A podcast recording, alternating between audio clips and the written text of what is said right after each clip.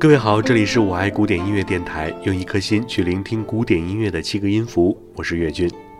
上一期呢，我们聊的是老罗的音乐，那么这一期我们重点来聊一聊龚琳娜。上一期我们说到的老罗的这场音乐会，龚琳娜跟岳军说过，民乐创新要体现在作品和演奏本身上。就是我觉得，嗯，那大家都现在要民乐创新，这个特别好，因为想有新了，但是都是在外在做新，而不是真的在作品本身和演奏本身来创新，所以希望呃这个方面会有变化。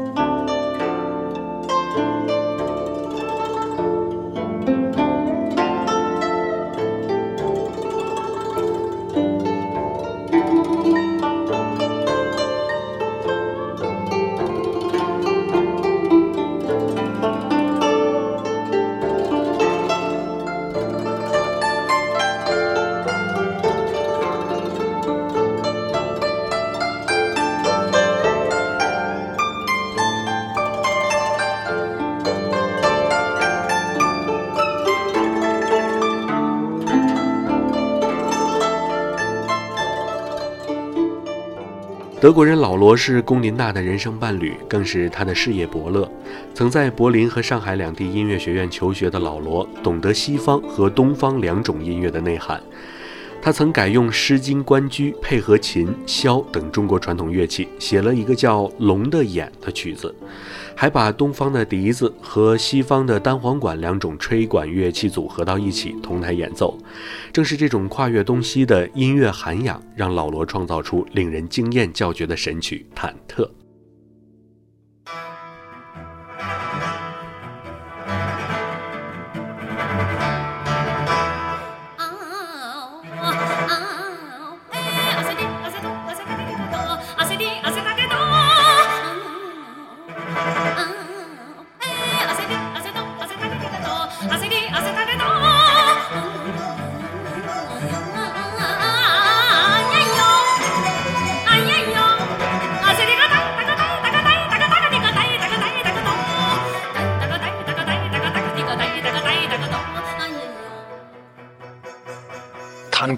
这个作品最最重要的是声音技巧。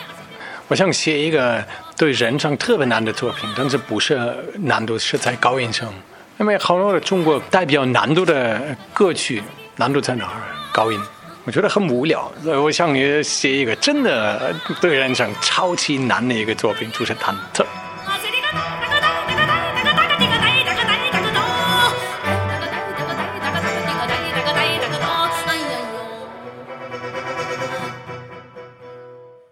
开始老罗把忐忑写出来的是没有歌名的嘛，他就给我一个这个谱子，然后我唱的时候心里是特别排斥的，因为我觉得这是歌吗？我也跟大家一样啊，有这个这是歌吗？然后唱唱的我的嗓子都是搅在一块儿了，感觉有无数个嗓嗓子的线全搅在一块儿了，唱不知道怎么往下走了，然后然后我就把它取名叫忐忑，因为我觉得唱这个就挺忐忑的，嗓嗓音也也很难受，但是后来唱着唱着越来越顺的时候，就觉得。特别爽，就开始觉得打开了一个境界。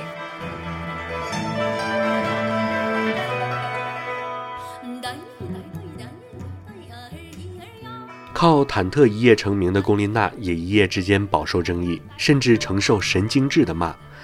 但天性开朗的龚琳娜却欣然接受这一切，反而会夸赞普通听众能用“神曲”这两个字来概括忐忑，很有艺术感觉。我觉得老罗作品就是挺神的，真的挺神的。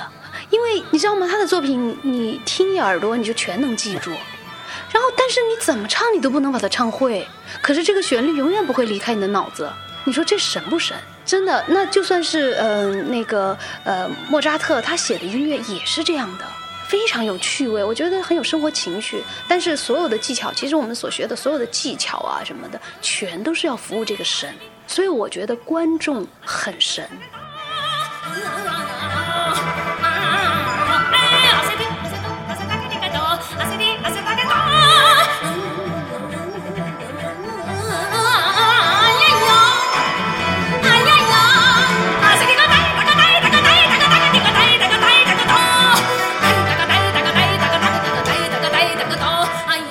其实西方听众和中国听众是一样的，都是一下子被这个稀奇古怪、不按常理出牌的忐忑所吸引。每次龚琳娜随老罗参加德国音乐节演出的时候，德国听众也会跟着一起唱。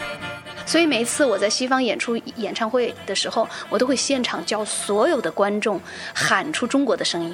当我看到所有的老外在那咿呀。这样喊的时候，哎，我在台上特自豪，因为在中国，所有的人都在咪咪咪妈妈妈学西方的唱法，所以我就特别希望中国的声音能够这样传播。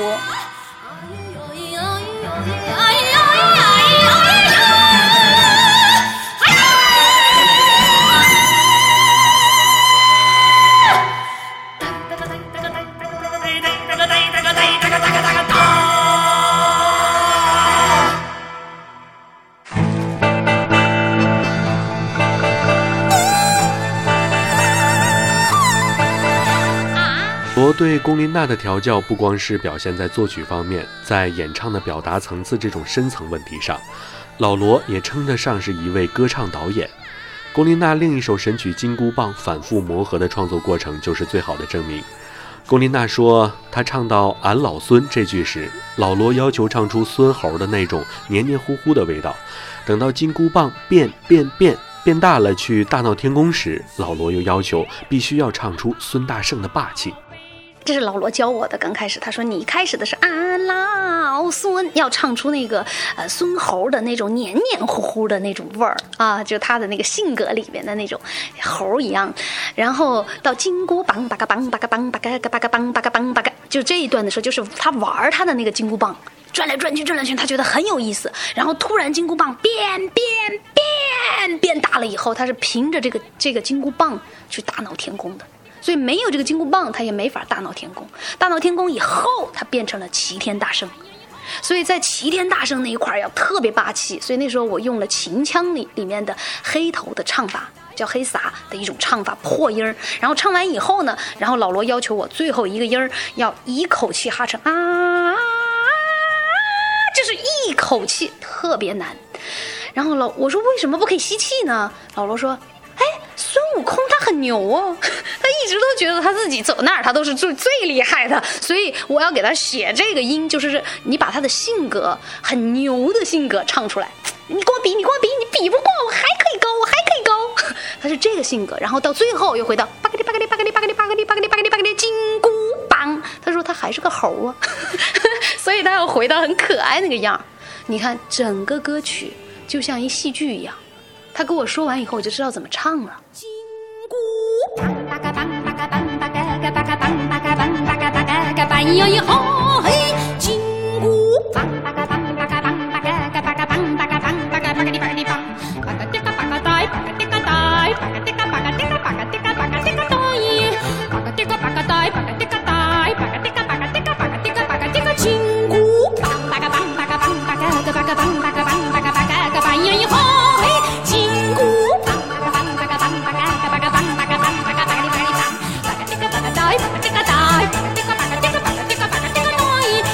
Kita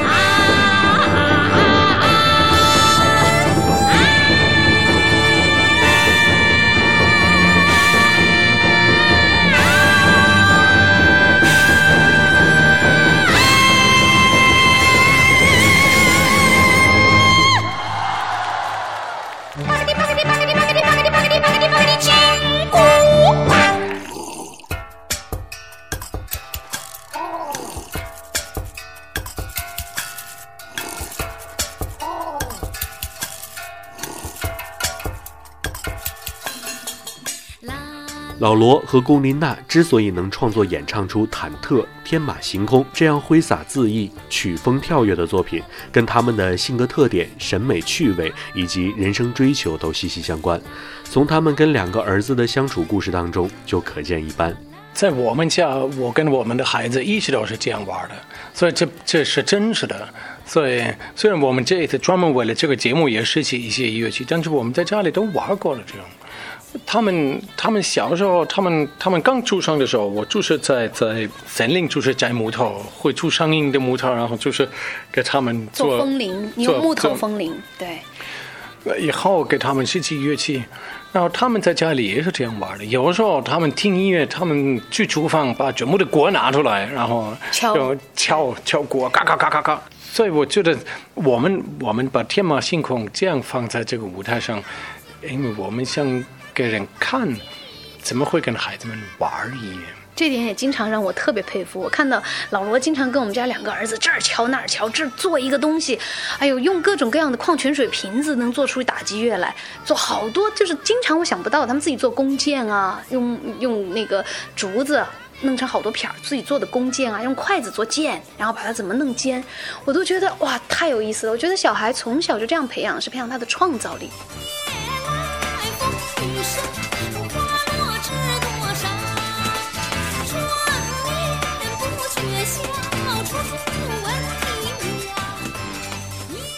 音乐既是艺术，也是游戏，在老罗和龚琳娜心中尤其如此。或许只有这样，才更接近音乐的本源吧。好的，以上就是本期的全部内容，感谢您的收听。这里是我爱古典音乐电台，我是岳军，再会。